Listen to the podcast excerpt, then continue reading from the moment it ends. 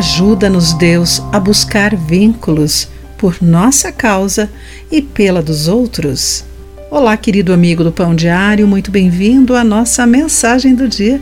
Hoje vou ler o texto de Kirsten Homberg com o título Mesas de Conversa.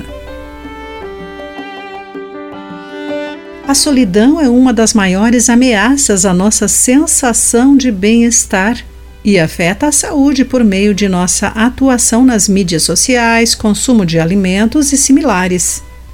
Um estudo sugere que quase dois terços de todas as pessoas, independentemente da idade ou sexo, sentem-se sós pelo menos parte do tempo. Um supermercado criou mesas de conversa como forma de promover o encontro entre as pessoas.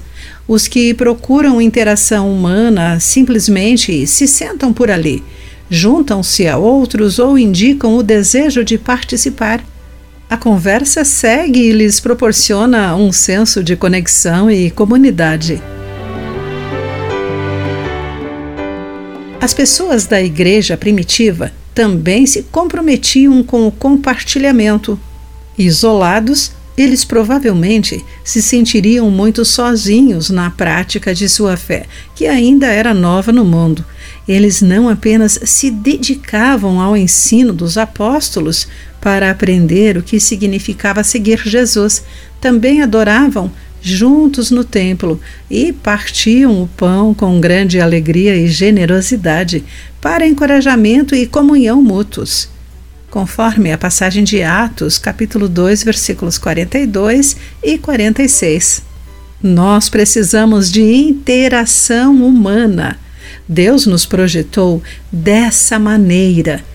Os dolorosos momentos de solidão indicam essa necessidade. Como as pessoas da igreja primitiva, é importante que tenhamos a companhia de outros que o nosso bem-estar exige e que sejamos companhia àqueles ao nosso redor que também precisam. Querido amigo, como você pode interagir intencionalmente com alguém hoje? Pense sobre isso. Aqui foi Clarice Fogaça com a mensagem do dia.